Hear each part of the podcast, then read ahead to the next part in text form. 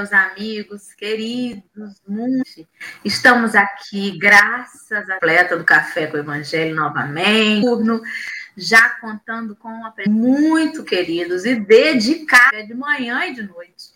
E você, ou que está ouvindo esse café depois desse de novembro, seja bem-vindo. Volta lá nas playlists do YouTube do Café com o Evangelho, procura os acompanhar na sequência para não perder o fim. Vem com a gente estudar um cadinho por mês o livro dos Espíritos esses dias à noite. Voluntários do grupo Espírito Alexandre falou hoje que está com nossa amiga não pôde estar hoje, então Alexandre vai ganhar bônus hora hoje dobrada. Seja bem-vindo, querido amigo, Turra que falta a sua presença nesse café noturno. Seja bem-vindo. Boa noite, queridos. Acabei de comprar grupos que eu tenho aqui, que eu compartilho. Paixão, eu entendi. Botei minha paixão compartilhando o Café com o Evangelho Livro dos Espíritos. Eu não sei como esse grupo veio parar no compartilhamento de Café com o Evangelho, mas Deus, né? Boa noite, meus amigos do nosso X-Men, que estará conosco. Trabalho dobrado. Que Deus te abençoe, querido. Eu vou entender se Fluminense me. Boa noite, Marcelo. Um prazer. Fica mais confiante quando a gente escolhe e aí tem o nerd, tem aquela pessoa que sabe a matéria, mas tranquilo, assim, pô, tá tranquilo, vem que são muito bom estar com você. Sempre adoro ter todo dia com a Lê. Olha, o visual do Alexandre, eu vou procurar esse barbeiro mas agora que eu tentei fazer em casa, deu ruim. Resolve isso, Marcelo. Pelo visto, bom dia a todo mundo. Dizer, boa noite. Valeu. Gente, boa noite já, meu povo. Nossa, dois. Piscamos, já estamos aqui de novo.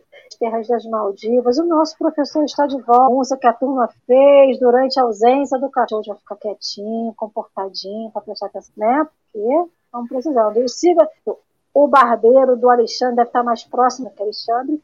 Está na região, então, ó, fica mais rápido, mais perto, hein? Ó, se liga, hein? São todos muito bem-vindos a essa bagunça, bagunça com luz, com alegria e sentimentos.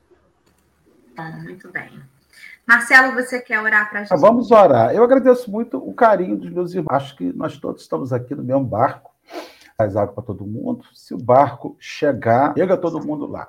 Nós queremos está indo com os nossos irmãos que vão chegando. Tem uma Luciomena, que está aí, Luana Amaral, vindo, vocês, né? Manilce Claba, São Paulo, foi frequentadora da nossa instituição, foi para São Paulo.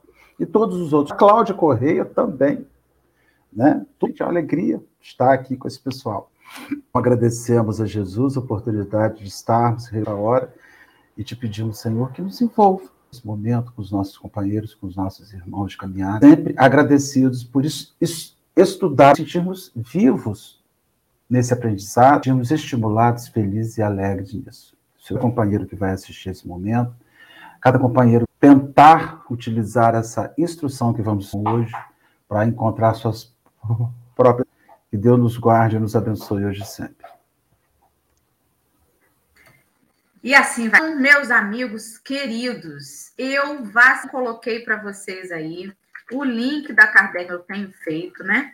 Kardec pede o roteiro aí do Livro dos Espíritos.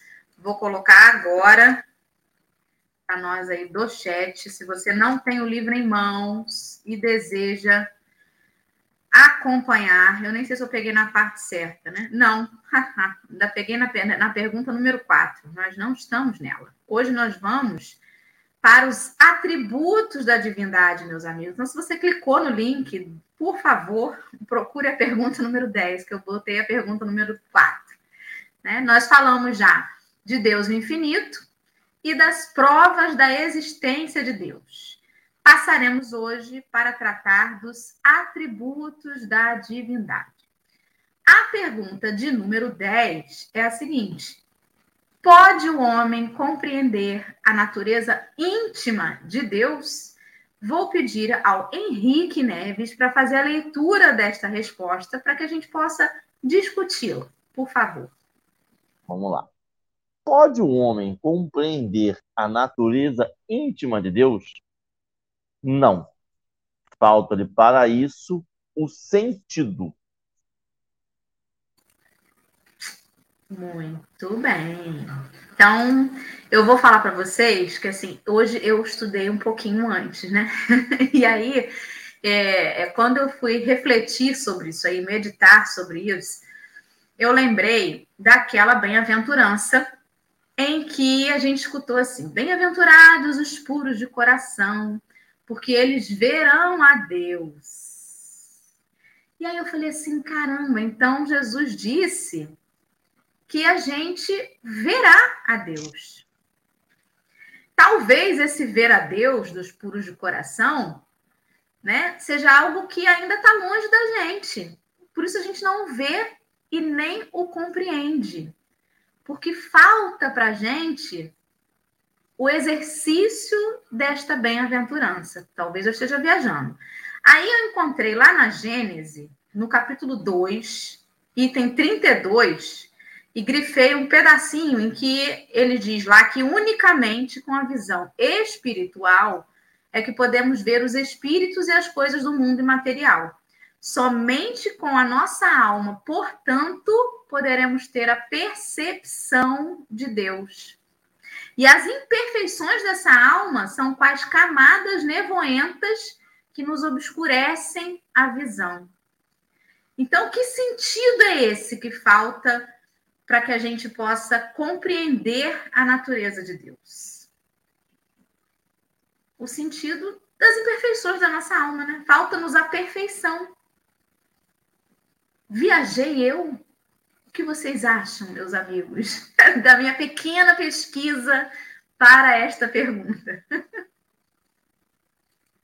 Tá fechado o microfone. Quando nós estivemos ausentes, né, fora, esse período que a gente ficou aí fora, quando vocês começaram a falar sobre divindade, eu pensei assim, eu tenho vontade de participar, e eu realmente não consegui participar por, por conta de, de tudo.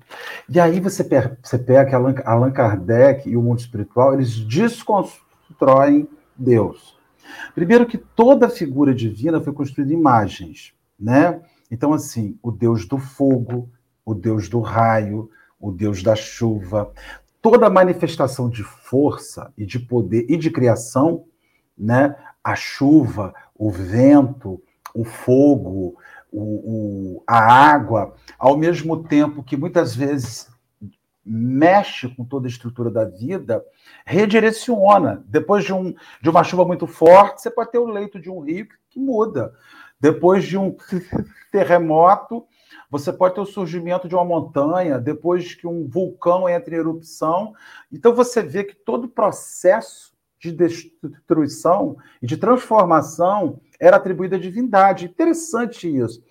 Então, sempre o homem botou uma imagem em Deus, né? Chuva, vento, fogo.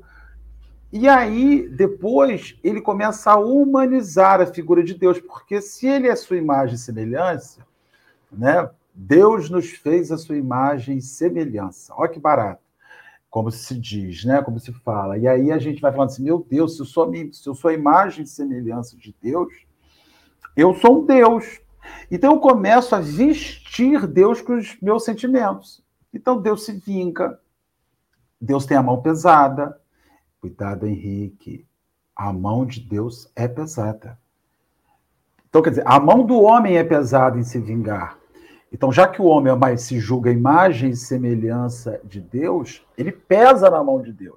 Então, ele começou a atribuir a Deus as suas virtudes e os seus defeitos. Deus se chateia, Deus aborrece. Quantas vezes a gente edu, educa, né, dizendo assim: meu filho, Deus está vendo. Só que vem, vem Kardec e desconstrói isso. Deus não tem a mão pesada, Deus não se vinga, Deus não está preocupado com os nossos equívocos, Deus não é essa figura antropomórfica, ou seja, que tem forma humana, tem essa. Vem Allan Kardec e já começa na primeira pergunta dizendo assim: que é Deus? Não quem é Deus. Quem é, é o fogo é, a água é, né? É, que é que se manifesta. Como eu posso compreender isso? Aí, quando você vem, eu posso compreender a natureza íntima de Deus? Não. Porque o momento que eu passo a compreender a natureza íntima de, de, de Deus, entra na questão que você estava falando, Dora. Os puros de coração. Quem são os puros de, de coração? São os espíritos de primeira categoria, os puros. Somente os espíritos puros conseguem entender a origem de Deus. Então, você vai encontrar nessa afirmativa do Sermão do Monte, os puros de coração, eles verão a Deus, você vai achar ali a identificação de que somente o espírito de primeira categoria, aquele que está no plano, né, master, né, que já não tem mais casa, que já não tem mais preocupação com, com nada, que já não está mais reencarnando como a gente compreende, e esse entende a natureza divina. E aí o resto atribui. Né? Você atribui porque tudo que a gente fala sobre ele parte da nossa compreensão pequena, porque a gente não chegou lá, como você bem falou. Acho muito interessante isso.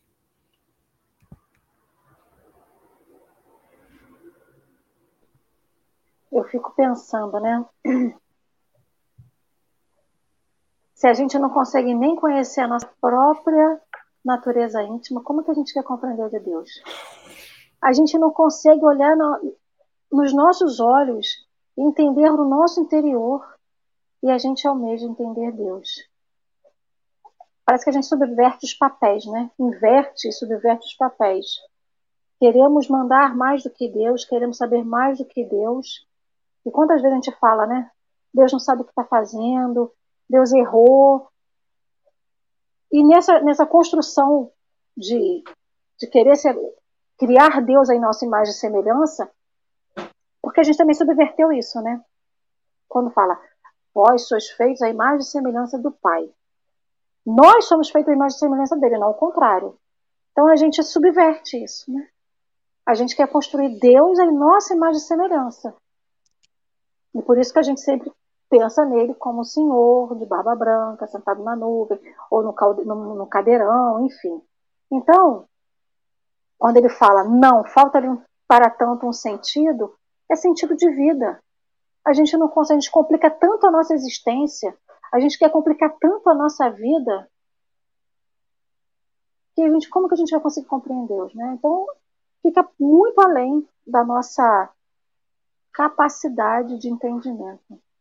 E tem isso é bom, essa, essa incapacidade de, ter, de entender Deus agora, nesse momento, faz a gente se preocupar, ter muito mais o foco na gente do que nessa busca, nessa procura, né? São etapas, acho que a gente tem que viver as etapas conforme elas são. E a gente quer acelerar tudo. Henrique, algo a acrescentar nesta questão? Não? Henrique quer juntar os, as pecinhas do quebra-cabeça para dar aquele argumento no final, né? Posso passar para a décima primeira? Pode, pode. Assim, é, só fazer mais uma, uma consideração, e há também uma questão ligada ao poder, porque quem conhece a natureza de algo se torna mais poderoso. Então, assim, que, ah, eu não entendo Deus. Olha, lá em Rio das Ostras, na cidade praiana, tem uma pessoa que tem todas as respostas para te dar. Vá lá, ela vira poderosa. Então, a gente sempre usou esse conhecimento da natureza de, de, de Deus como fonte de poder. E aí surgem os sacerdotes, surgem os médios que têm respostas que eles acreditam que têm, mas não têm. Surgem espíritos respondendo o que não conhecem, porque por mais evoluídos que, que sejam, eles não são puros. Então, tudo que eles falam sobre Deus é conjectura, é reflexão, não faz parte de vê-lo. Né? Quando o Espírito redige sobre Deus, né, ele está redigindo dentro da capacidade dele. Ele pode ser maior do que eu, do que você, de qualquer um aqui, mas ele ainda não viu face a face, né? É, antes da gente passar para outra pergunta, isso me lembrou uma questão, né? Essa semana, conversando com uma pessoa muito querida, ela falou assim: ah, mas falando a respeito a alguém, né? Quando a gente ama alguém que está muito próximo de nós, a gente pensa que conhece essa pessoa, mas a gente não conhece. Por mais que você viva intimamente, pode ser um companheiro, uma companheira, um irmão, um parente, um amigo, a gente nunca sabe o que de verdade está dentro do outro. Então, se a gente não consegue nem saber de verdade quem é, quem está tão próximo da gente, como que a gente pode compreender Deus que nós colocamos tão distante de nós? Porque Deus não está distante. Se somos feitos a sua imagem e semelhança, e se nós temos a centelha divina, Deus está dentro de nós. Só que a gente sempre busca Deus fora da gente. A gente sempre busca Deus em alguma coisa e nunca na gente. Então, se a gente não consegue nem entender e conhecer profundamente alguém que está perto de nós, como que a gente pode conhecer alguém que a gente se distancia cada dia, que nós colocamos tão distante de nós, né? Muito bem, muito bem. Vamos seguir? Décima primeira pergunta. Será dado um dia ao homem compreender o mistério da divindade? Henrique, já que você não fez nenhum comentário na décima, você pode ler de novo para gente, por favor, a resposta? E o comentário. Quando não mais tiver o espírito obscurecido pela matéria, quando pela sua perfeição se houver aproximado de Deus, ele o verá e compreenderá. A inferioridade das faculdades do homem não lhe permite compreender a natureza íntima de Deus. Na infância da humanidade, o homem o confunde muitas vezes com a criatura, cujas imperfeições lhe atribui. Mas, à medida que nele se desenvolve o senso moral, seu pensamento penetra melhor no âmago das coisas. Então, faz ideia mais justa da divindade e, ainda que sempre incompleta, mas conforme a sã razão.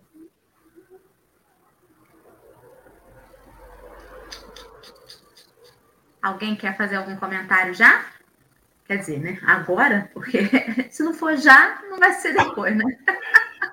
Odora, Henrique, eu estava, quando começou a, a, ler a pergunta e a resposta, eu me lembrei da primeira epístola de Paulo aos Coríntios, não me lembrei dela, mas me lembrei de uma citação que é feita nela, e obviamente a gente aqui abre no notebook, o pessoal acha que a gente tem tudo de memória, e não tem, estou com oito abas abertas aqui, para gente discutindo. E em Coríntios, o apóstolo Paulo, ele diz o seguinte, agora, portanto, enxergamos apenas um reflexo obscuro, como em um material polido. Entretanto, haverá o dia em que veremos face a face.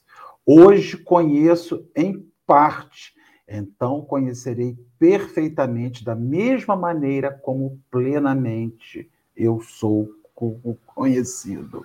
Sendo assim, permanecem até o momento estes três: a fé, a esperança e o amor. Contudo, o maior deles é o amor, o correto uso dos dons. O apóstolo Paulo ele vai fazer ele faz uma coisa muito interessante, ele diz o seguinte: nós enxergamos a divindade como quem está usando um anel e vê nele um reflexo. Você sabe que tem alguma coisa no anel, mas não consegue explicar o que é. Interessante, né? Porque Paulo vai falar dois mil anos lá, né, no Escafundó, que hoje o que a gente vê é como se você visse num reflexo de um, metal polido. A gente não consegue, mas um dia enxergaremos face a face. Porque hoje vejo em partes e um dia verei ao todo. Como Paulo de Tarso era guiado, né, pelas mãos espirituais superiores. Porque ele está dizendo justamente isso aí que é a pergunta 11. O seu tamanho só te dá para fazer enxergar o borrão. Ou seja, você sabe o que tem, você sabe que existe, mas não consegue entender o que é. Um dia você vai deixar de enxergar pelo metal que está polido e vai enxergar face a face. Aí é doideira, né? na Gênese que eu citei nesse capítulo 2, quando ele vai falar de Deus, ele faz uma analogia também para poder dizer sobre isso, né? Ele dá o exemplo de um homem que está num vale, no fundo de um vale, envolvido por uma densa bruma, né, um nevoeiro, e ele não vê o sol. Ele sabe que o sol está ali, mas como ele está lá embaixo, ele não vê. E à medida que ele vai subindo no vale, o nevoeiro vai diminuindo e aí ele vai conseguindo enxergar. É exatamente a analogia que está lá na Gênesis também, né? Aí eu fico pensando, o mistério da divindade. O apóstolo João, numa das suas epístolas, acho que foi na quarta, enfim, não vou lembrar, é, eu não abri a aba aqui a tempo para procurar. Ele diz lá, famoso, todo mundo já ouviu falar, né? Deus é amor. E aí a gente fica pensando que se Deus é amor e a gente ainda não compreende o mistério da divindade, o que a gente entende por amor ainda também é muito pequeno, né? É muito é muito muito raso ainda a nossa compreensão do amor. Que coisa, né? E aí, gente? Henrique, meu filho, eu tô preocupado com a hora que você falar alguma coisa. Eu tô na hora, né? Tá, já tomei uma chamada, já tá na hora de começar a falar. É, eu acho que a gente está usando o equipamento errado. A gente está querendo ver algo microscópico com uma lupa. Ou, ao contrário, algo grandioso de, com distância. A gente tem uma distância, a gente tem uma, uma, uma, uma situação em que nós não conseguimos. É a mesma coisa hoje de e aí é mais do que matéria, é mais do que conhecimento. Aí, aí você entende o porquê da palavra sentido.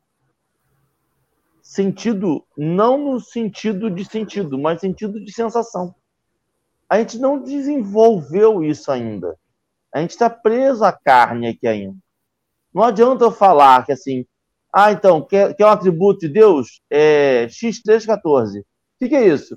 Ah, então, você vai descobrir depois o que é um X314. Agora não adianta se preocupar com o X314. Você não tem uma sensação, você não tem aquele atributo ainda. Você não chegou neste, com todo, perdão na palavra, nesse nível. No nível do videogame, você não está no nível do videogame. Você não tem essa, essa, esse poder ainda. Você não tem esse sentido. Você não, não desenvolveu isso.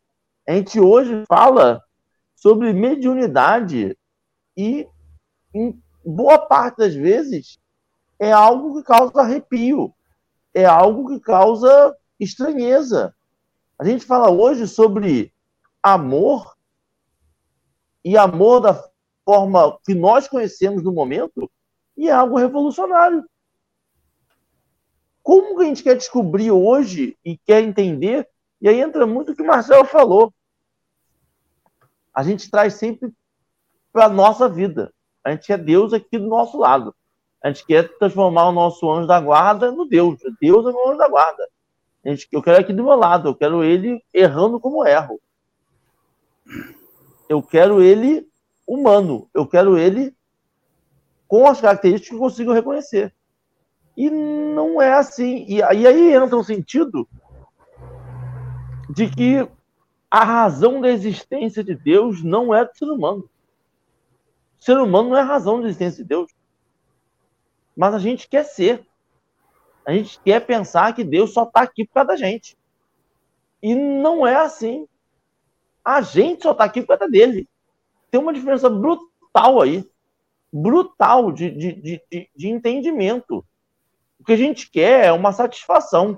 É, a gente quer ser o filho predileto e assim: não, você que me criou tem que me dizer o que você é. Meu amigo, mas fui eu que te criei. Tem que me dizer o que você é. Não, mas foi eu que te criei, pô. Não tem que te dizer nada. Se eu quiser dizer, eu digo. Se eu não quiser, eu não digo. É quem, quem é o poder de hierarquia? Tem que lembrar quem está na hierarquia. Viajei muito, posso ter viajado. Eu, eu fiquei pensando, enquanto o Henrique estava falando aí, sobre essa, essa questão de compreender o mistério da divindade, é porque você crê numa receita, né? Vai por aqui que você compreende. Mas, mas a compreensão de Deus implica num conjunto. do amor, do trabalho, da caridade, do perdão. Por isso que você senta para compreender Deus, como as setas, né, que eles fizeram muito tempo. Né? Chega determinada hora que eles entendem, mas não chegam lá porque tem que botar aquilo em prática. Aí eles saem para realizar. Né? Então, assim, a gente fica querendo assim, ah, eu vou ler e vou, vou compreender. Mas eu não verei. Eu posso até ter mil conjecturas, mas ter esse encontro inevitavelmente vai passar por, por uma mudança pessoal, pela mudança ligada ao amor, pela mudança ligada à transformação. E quando você fala assim, eu não vou enxergar nunca Deus, enquanto você não se predispuser a ser uma pessoa diferente, você continuará míope do mesmo jeito. Você só vai mudar, você só vai tirar a miopia espiritual quando você mudar a sua vida. Acabou. Eu fico pensando, estava tava meio que viajando aqui, né? A gente estudou o que é Deus. E a gente falou muito do medo que as pessoas têm de entender Deus. Se a gente tem medo, a gente não acredita em Deus, a gente está querendo também aquele da passada mais do que a perna, né? Compreender o mistério da divindade. Aí eu fico imaginando várias situações que acontecem na nossa vida em que a gente em contato, né? É, quando a gente sente um arrepio na espinha porque está lá fazendo a fluidoterapia e sente a espiritualidade dando passo na gente. Eu estou falando que já aconteceu isso comigo. Primeiro arrepio que eu senti, eu travei, senti medo, não senti mais nada. Aí a gente chega no ambiente carregado de fluido vital, sente aquela energia entrando, a gente tem medo. A gente tem medo de tudo. E aí a gente quer entender o mistério da divindade. A gente tem, se a gente não consegue perceber que isso é um grãozinho dentro desse mistério da divindade e a gente tem medo, como que a gente quer entender tudo? Né? Então a gente vive nesse de ter medo do, que a gente sente, do que a gente vai descobrindo da espiritualidade. Ao mesmo tempo, essa parte aqui para mim, para mim é como se fosse uma luz de esperança no caminho. Sabe aquela luz no fundo do túnel? Por quê? Porque eu posso até não saber disso agora, mas me dá uma informação de que um dia eu poderei. Então, assim, agora você não é suficiente para isso como disse o Henrique, não é, não está no seu nível ainda. Mas tenha calma. Pelo menos quando você chegar na casa espírita, no dia que a gente puder retornar, se você for na fluido e fosse tratar, se você sentir um arrepio, ali está um pouquinho do mistério da divindade. Se você for no ambiente e sentir a natureza carregada de fluido vital, não se assuste, sou eu que estou aqui. Então a gente precisa perder o medo passa também pelo medo, pelo medo do invisível, medo do que a gente não sabe, ou até medo de descobrir o que está além dos nossos olhos, né? Também não sei se eu viajei, tá, meu povo? Não, não, eu vou complementar. É, é, juntar o que você falou com o que o Marcelo falou, é, entender mais do que esse, essa esperança de que um dia eu vou, vou compreender tudo, de que um dia a minha resposta vai ser me dada, eu acho que compreender que a resposta que me é dada hoje é a resposta para a pergunta que eu tenho. Quando eu tiver novas perguntas, eu vou ter novas respostas. A resposta de, do que é Deus hoje a experiência que nós temos hoje de Deus, e essa experiência sendo individual, a experiência que Marcelo tenha uma, que eu tenho outra, que Dora tenha uma, que a Alessandra tenha outra, essa resposta é a que basta para você hoje. E essa resposta, quando eu falo, não é sobre Deus é amor, essa vivência. Eu acredito que Deus é a vivência. Essa vivência religiosa, vivência de Deus, que você tem, que eu tenho, que o Marcelo tem, ela basta pra gente. Esse arrepio que você sentiu lhe causou medo, e, e, mas ao mesmo tempo uma sensação boa, reconfortante. Tanto que você voltou mais uma vez. O pode não ter sentido arrepio, o pode gostar do arrepio, o pode ficar vendo arrepio todo dia, o pode numa sessão mediúnica, sentir esse arrepio. Cada um tem a sua, sua vivência com Deus em momentos diferentes e com respostas diferentes, mas que são satisfatórias. Desde que a gente procure. O que a gente quer, na verdade, talvez é uma resposta para a questão 10, quando está na questão 1. A gente não compreendeu a 1, mas já quer a 10. Né? Não sei. A próxima pergunta complementa bastante isso que vocês falaram agora. Vamos para ela? Décima segunda. Embora não possamos compreender a natureza íntima de Deus, podemos formar ideia de algumas de suas perfeições? E aí, Alessandra, responde para gente, por favor. Sim, senhora. Sim, de algumas. O homem as compreende melhor à medida que se eleva acima da matéria. Ele as entrevê pelo pensamento. E a gente ainda tem que isso, né? Ficamos tão apegados à matéria, à materialidade, que esquecemos do espírito, né? Então. Assemi... É, vai lá. Não, vai lá.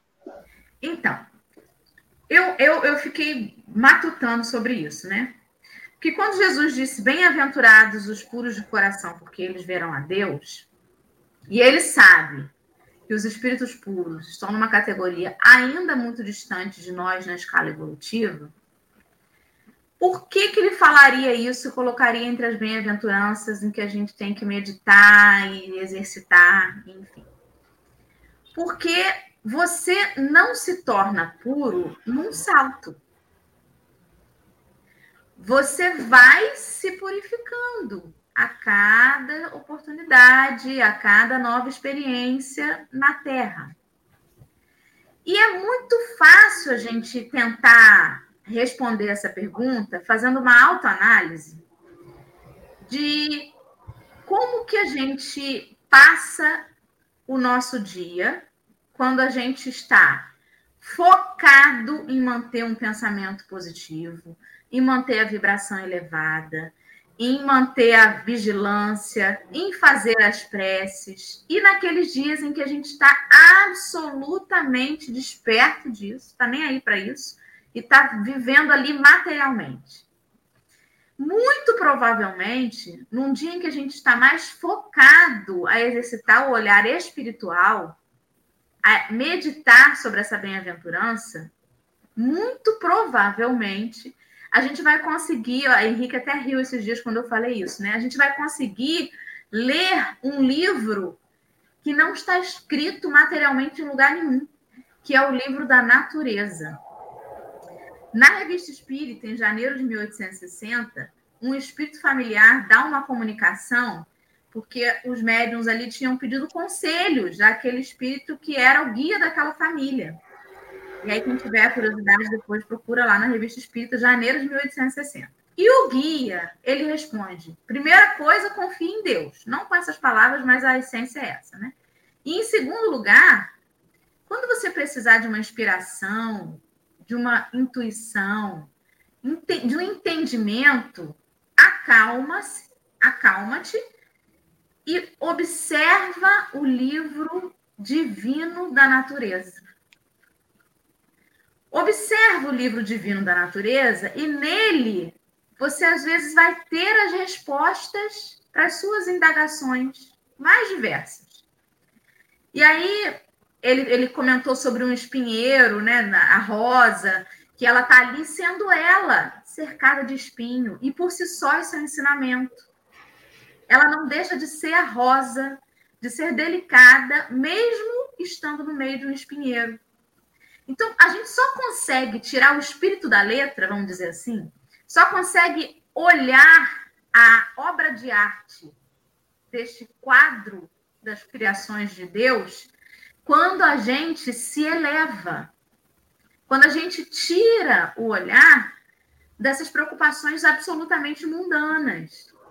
E isso é um exercício de compreender a Deus, de enxergar a Deus, de entender a Deus.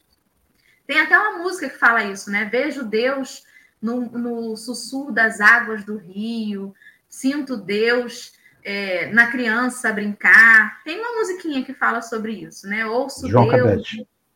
Isso, isso aí. É do João Como é Cabete. que você consegue sentir Deus, ver Deus e ouvir Deus nessas situações que a música coloca? Somente quando a gente se eleva da matéria. A Alessandra esses dias postou muito bonita foto de uma folha linda, verde, com umas gotas de chuva. E ela comentou: para muitos é só uma folha. Eu olhei e vi um coração. Para muitos é só uma folha molhada de chuva, mas eu vi a beleza nas gotas daquela chuva. Então é um exercício do olhar.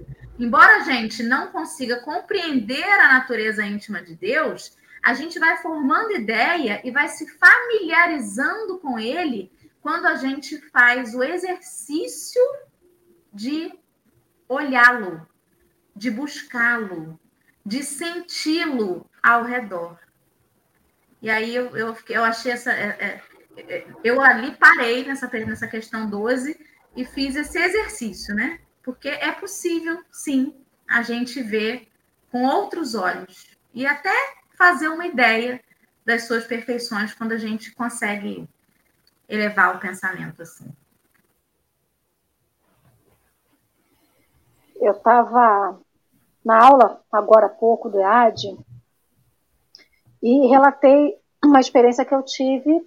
Eu, né, eu tenho muito essa coisa da natureza, até não sei se é pela minha profissão, mas enfim, eu consigo me conectar com essa questão da natureza. Então, eu relatei que eu tinha entrado, era um sonho muito grande na Amazônia, e eu relatei que eu entrei dentro, debaixo da mata, no barquinho. E na hora que eu entrei, eu senti todo o fluido vital daquele lugar. Para mim foi uma, uma experiência energética muito maravilhosa. E aí, as curiosidades da vida, né? Vamos dizer assim. O que eu disse para o pessoal foi que ali eu posso não ter visto o rosto ou a, a, essa, esse, essa face, né? Vamos dizer assim, humana de Deus. Mas ali eu, foi o momento que eu mais me senti próxima de Deus na vida. É isso. Quando é que você se sente mais próximo de Deus? Quando você se sente bem no, no escutar uma criança sorrir, quando você consegue ver o, o, sorriso de alguém por um bom dia que você dá. E eu estou falando de coisas muito simples, né? Mas imagina quando você vive alguma experiência que nada paga. É que nem aquele comercial do, do cartão de crédito, né? Nada paga essa experiência. Então, quando nada paga aquela experiência, é quando a gente se aproxima de Deus. Até pode ser numa materialidade, mas não vai ser aquilo que vai justificar, né? Então, é justamente isso, a gente olhar para a criação de Deus, inclusive o ser humano, e ver que isso é tão ínfimo perto da perfeição dele e já é lindo, já é maravilhoso, né? Então, o que, que traz, o que, que, o que, que aproxima a gente de Deus? O que, que faz a gente perceber que Deus está mais próximo de, da gente? Acho que vem, tem, tem um pouco também por aí, né?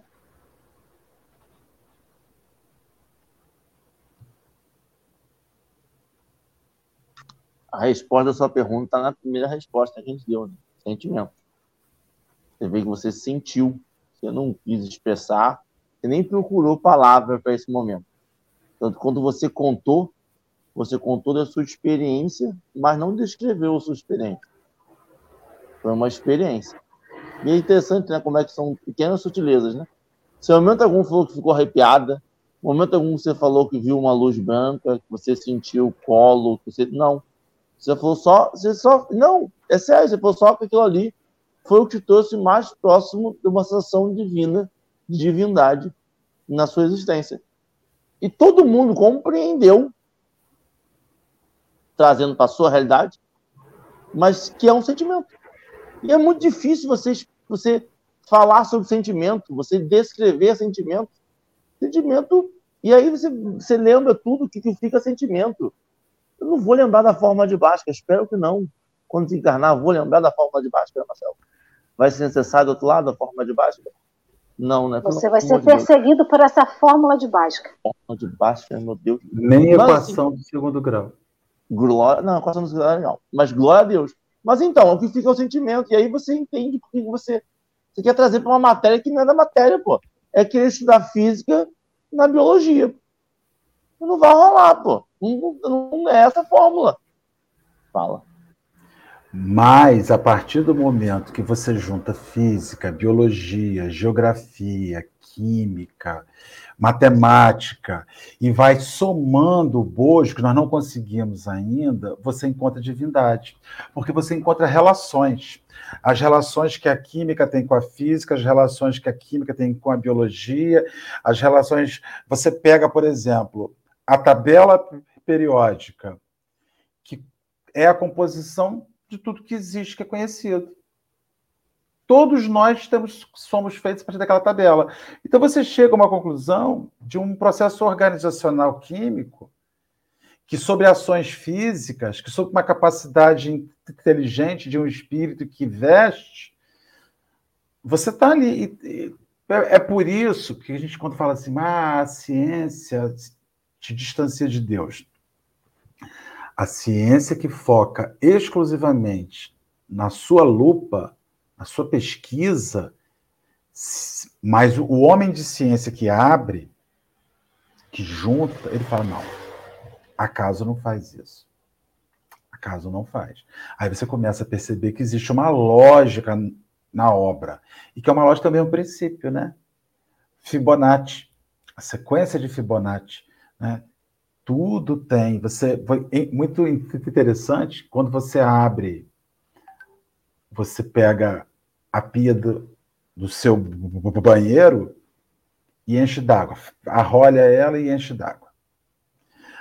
Seja em Nova York, em Cabo Frio, no Japão, quando você tirar a tampa, a água vai girar para o mesmo lugar, no mesmo sentido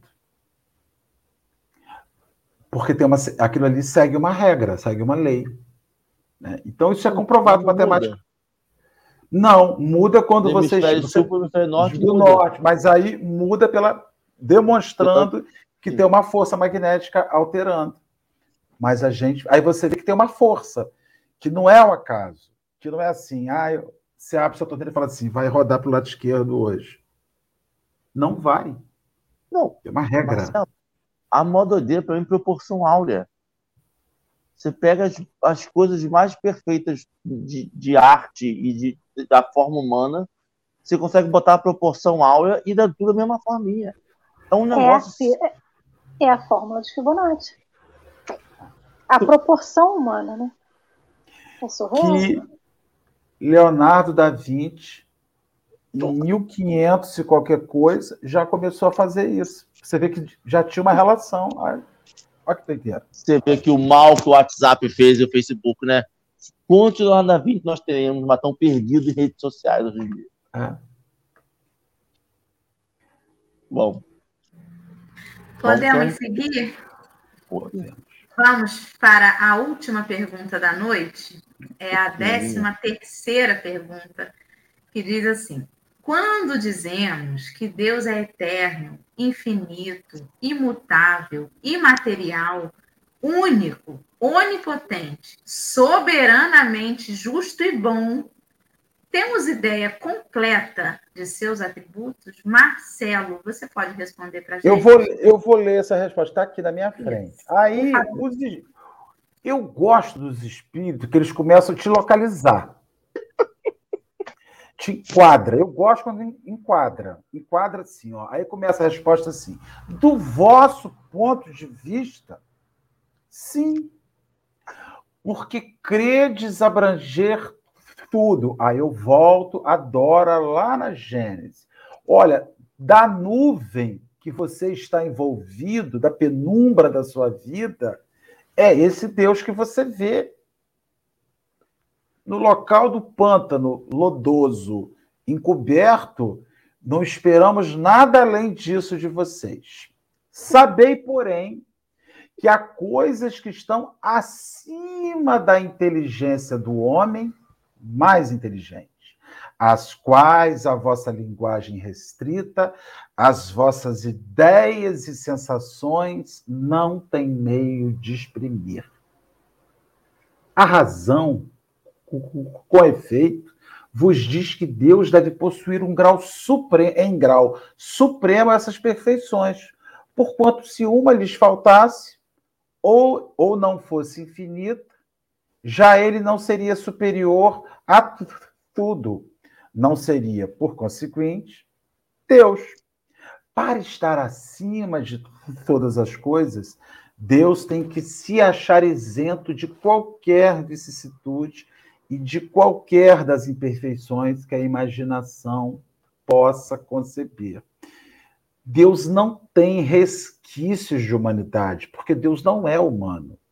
Deus não tem resquícios de qualquer sentimento infeliz, porque Deus não passa pela infelicidade. Deus não tem resquícios de frustração.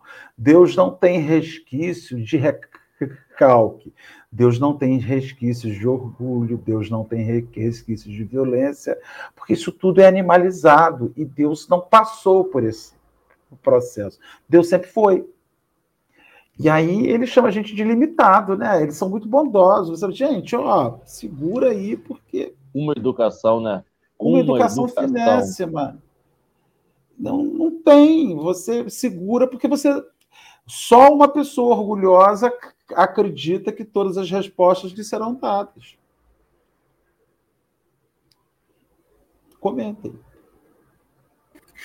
É, aí vou voltar, porque eu, eu quis ir lá olhar na Gênesis, né, para poder estudar esse, esse tema de hoje, né? E nesse mesmo capítulo 2, eles falaram sobre é, o como que, que a gente a gente limitou esses atributos aí, a gente falou assim, ah, será que se eu, se eu, se eu entender isso aqui, é isso aqui, Deus? Só que a gente não entende nem o que, que é isso. Porque se eu realmente entender Deus como sendo é, a soberana bondade, eu não posso crer que Deus é cioso, colérico, parcial, vingativo, e a gente faz como se Deus fosse isso tudo, né? O companheiro, não, o espírita, né? Não posso desejar mal para o outro. Lá no Café com o Evangelho de Manhã, a gente está estudando sobre o perdão. Aí fala assim: rapaz, mas olha, a Alessandra me irritou muito hoje. Mas eu não vou desejar mal a ela, não. Deus está vendo. Ela não feriu a mim, ela feriu as leis divinas. É com Deus que ela tem que acertar as contas.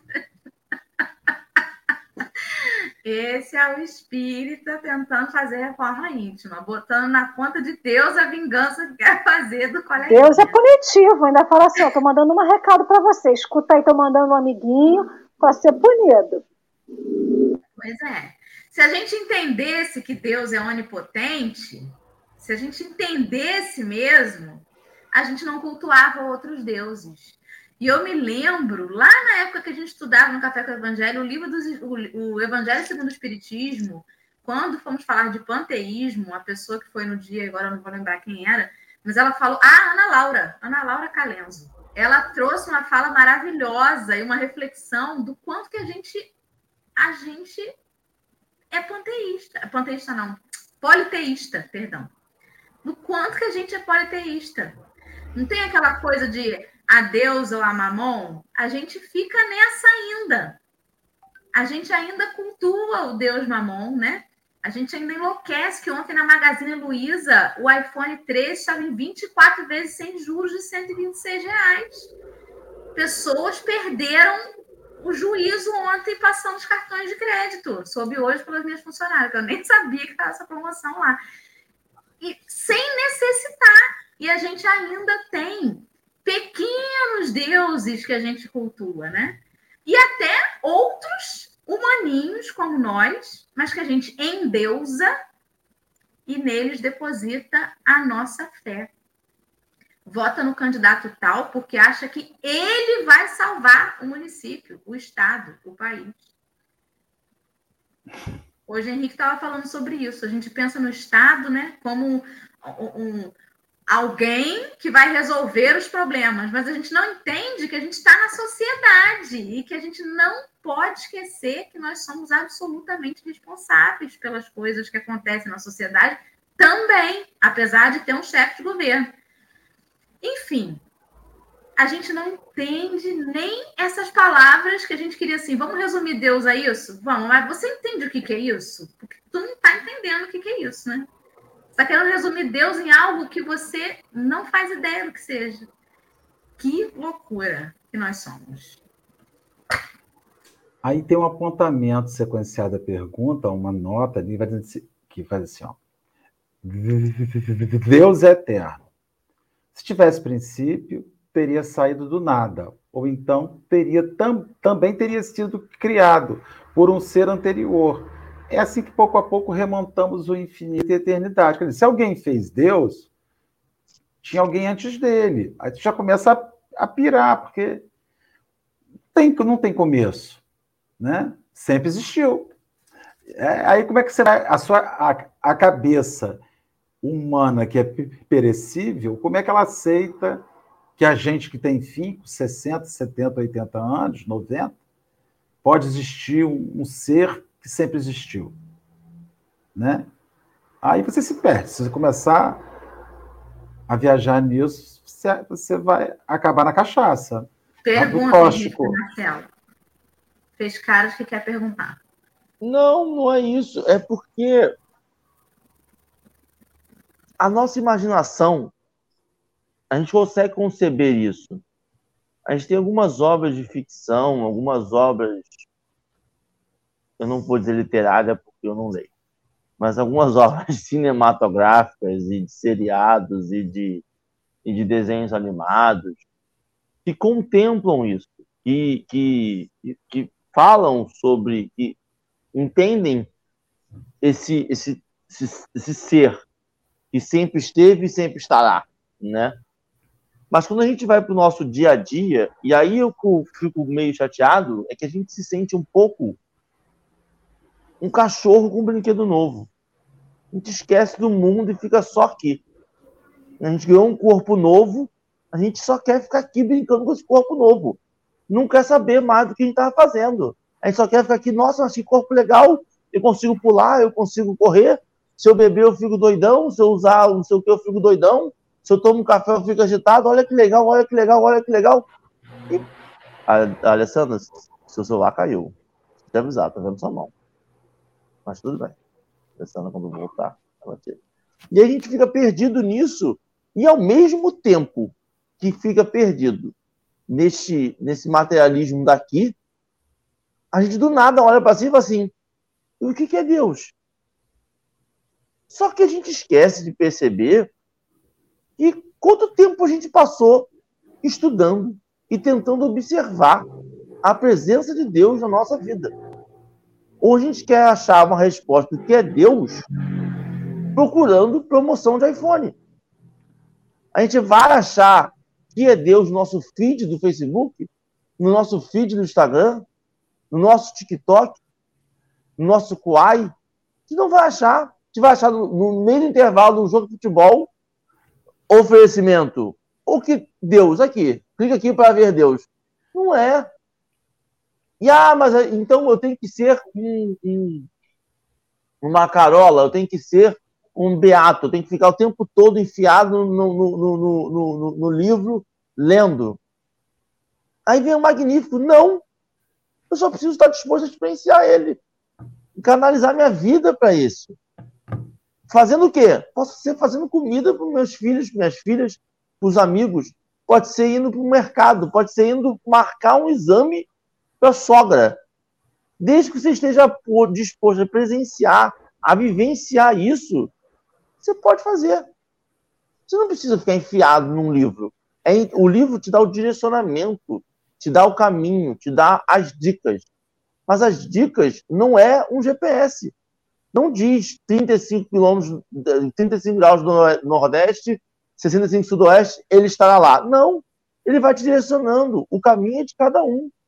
Cada um. E aí eu vejo muita gente falando no, comentário sobre a dificuldade do texto. É difícil. É.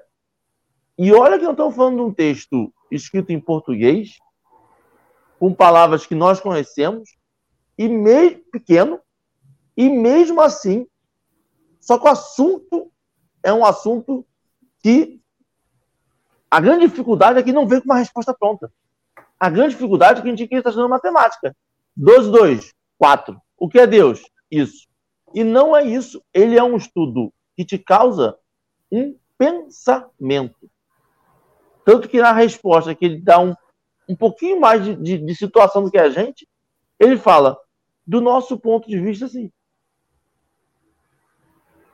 Então, o que a gente quer, o que a gente deseja, o que a gente anseia, é uma resposta para saciar um desejo individual. E isso não tem resposta, só sua.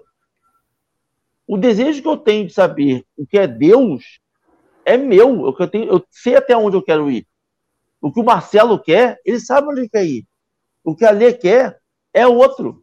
Agora, um desejo único, universal, é um conceito abstrato que nós vamos preencher a partir do nosso conhecimento, da nossa vivência. Falei muito. Sim, perdido. Quando o Marcelo leu essa parte do, do comentário de Kardec sobre a questão do eterno, né? A gente não se conforma. Toda vez que o pessoal fala assim, mas Deus já estava aqui quando tudo foi criado, aí eu lembro daquela história do ovo da galinha, quem veio primeiro, né? O nosso ego, o nosso a nossa a prepotência do homem que quer ter resposta para tudo não consegue nem compreender isso, né? Mas assim, sempre fala aquela, mas é, quem veio primeiro, ovo ou galinha? Deus então o quê? O ovo ou a galinha? Né? E fica naquela, e a gente vê a nossa pequenez diante da grandiosidade da vida. Que a gente não consegue aceitar que não temos nem explicação nem resposta para tudo, e pior, que a gente não consegue nem entender e nem acreditar em Deus, né? E aí me, me dá, me volta aqui a, a resposta que a Márcia deu lá no, no chat que ela bota. Eu nem me atrevo a entender a natureza de Deus. Ele existe, eu creio e isso me basta. Até reconhecer isso. Olha, por isso não consigo entender, não consigo explicar. Mas eu, o que eu, eu creio nele, isso me basta. Isso já é uma percepção totalmente é, consciente nossa, né? Porque a gente ainda continua é, como o próprio comentário vem aqui, né? Ele fala essa comparação do imutável, do imaterial, do único, explicando essa essência de Deus. E mesmo a gente vendo, acreditando, eu estou falando de nós espíritas, tá? Trazendo para uma realidade daquilo que a gente está fazendo, né? Mesmo espíritos acreditando em tudo que a gente acredita, a gente não põe em dúvida. Eu Marcelo. gostaria de fazer uma consideraçãozinha fechando aqui meu raciocíniozinho é, o Espírito de Verdade, no prefácio do Evangelho segundo o Espiritismo, ele fala, ele dá aquela mensagem belíssima que são chegados os tempos, e ele diz no final que nós somos chamados a ingressar à orquestra divina. Nós e o mundo espiritual. Cada um pega a sua lira, e aí ele te chama a fazer parte de uma obra. Na verdade, nós costumamos compreender as coisas quando nós tomamos parte dela, quando nós tomamos parte daquilo. Hoje, a gente estava fazendo um estudo antes de começar aqui sobre reencarnação e a vocação. E aí gente pensa, meu Deus, qual é a minha a, a, a vocação existencial? A vocação é eu descobrir a minha parte no trabalho da grande obra. E aí, quando você entende o, o trabalho da grande obra que você se insere, Deus se aproxima. Eu assim, você não, você pega o Evangelho do Cristo, você não vê o Cristo sentado de ver, falando sobre Deus, né? Hoje vou dar uma aula de Deus para vocês. Sentem aqui. Ele não faz isso. Mas ele assume a parcela de realização na grande obra de transformação mundial. Ali ele está trabalhando em favor de si próprio, em favor do mundo das pessoas a quem ele ajuda e em favor do estabelecimento do reino de Deus na terra. Aí fala, o reino de Deus na terra. Aí vai falando sobre isso. Então, assim, é muito interessante. Tem duas opções. Para nós compreendermos Deus, nós precisamos tomar parte na obra, sem preguiça. É por isso que quando Henrique fala assim, ah, abrir um livro, ficar lendo um livro, tem gente que acha que vai buscar. Pegue o livro e saia para a obra. Aprenda o que ele te orienta e parta para a mão na massa. Tome assento na obra. Faça parte da orquestra. Da grande or orquestra divina que está tocando o hino aí, né? E eu acho isso muito interessante, porque o Espírito de Verdade, talvez a doutrina espírita seja a que mais faz isso. Ela te coloca, ela me coloca em função atuante na obra. E eu vou chegar ao autor quando eu começo a entender como a obra funciona. Interessante, né? Servente de obra que fazia as obras do Niemeyer, se ele fosse atencioso, ele ia compreender o traço. Se aquele servente tomasse parte de todas as obras, ainda que ele fosse o servente de, de, de obra, mas fosse atento, ele veria sempre os traços do arquiteto. E se você for procurar algum servente que trabalhou em muitas obras do Niemeyer, ele, na sua simplicidade, poderia te dar uma aula sobre o arquiteto. Só por entender o traçado, o risco, o desenho, o balanço, como tem que funcionar. Interessante. Quando você começa a entender como a coisa funciona, você começa a entender o que deu origem à coisa, a origem da coisa. Então, a gente vai entender Deus quando nós entendermos o nosso sentido e nossa função na grande obra. Isso que me chama muita atenção. Muito bem, muito obrigada, Marcelo, Henrique e Alessandra. Já, e Alexandre, obviamente, né? Claro. Já estamos com uma hora de encontro, já fizemos, passamos pelas perguntas que nós havíamos proposto para hoje, né? Voltamos a fazer direitinho lá, conforme o tio Marcelo fez para gente, o script, o roteiro que a gente havia bagunçado a princípio. Convidamos a todos vocês que chegaram até aqui, que assistiram e que querem continuar o estudo, para que estejam conosco na última quinta-feira de novembro, onde nós falaremos de panteísmo, das questões 14, 15 e 16 do Livro dos Espíritos, tá bem? Estejam conosco mais uma vez e todo dia às sete da manhã, café com o Evangelho. Por isso que a gente tem que encerrar essa live, não dá para estender que amanhã eu estou na escala e vai rolar da gente dormir muito tarde, né? Todo mundo tem que estar de pé para fazer café. Vamos encerrar então. Eu vou fazer uma prece rapidamente para a gente fechar aí o estudo. Vamos agradecer a Deus, a este o qual a gente ainda faz pouquinho de ideia, né? A gente queria tanto compreender, mas a gente sabe que o exercício de todos os dias, agradecer pela sua misericórdia divina, aproveitar as oportunidades que nos são oferecidas e ter a certeza de que não estamos sozinhos, é um caminho para que estejamos cada vez mais perto deste grande Pai. Obrigada aos espíritos amigos que nos conduzem nessa tarefa. Em cada lar onde o café conseguiu chegar nessa noite, que possa ter também acolhimento, esperança e bom ânimo. Assim encerramos esse estudo, dando graças a Deus agora e sempre. Obrigada a todos, amigos. Amanhã, sete horas, tem café, porque todo dia tem. Esperamos vocês. Tchau, Alexandre.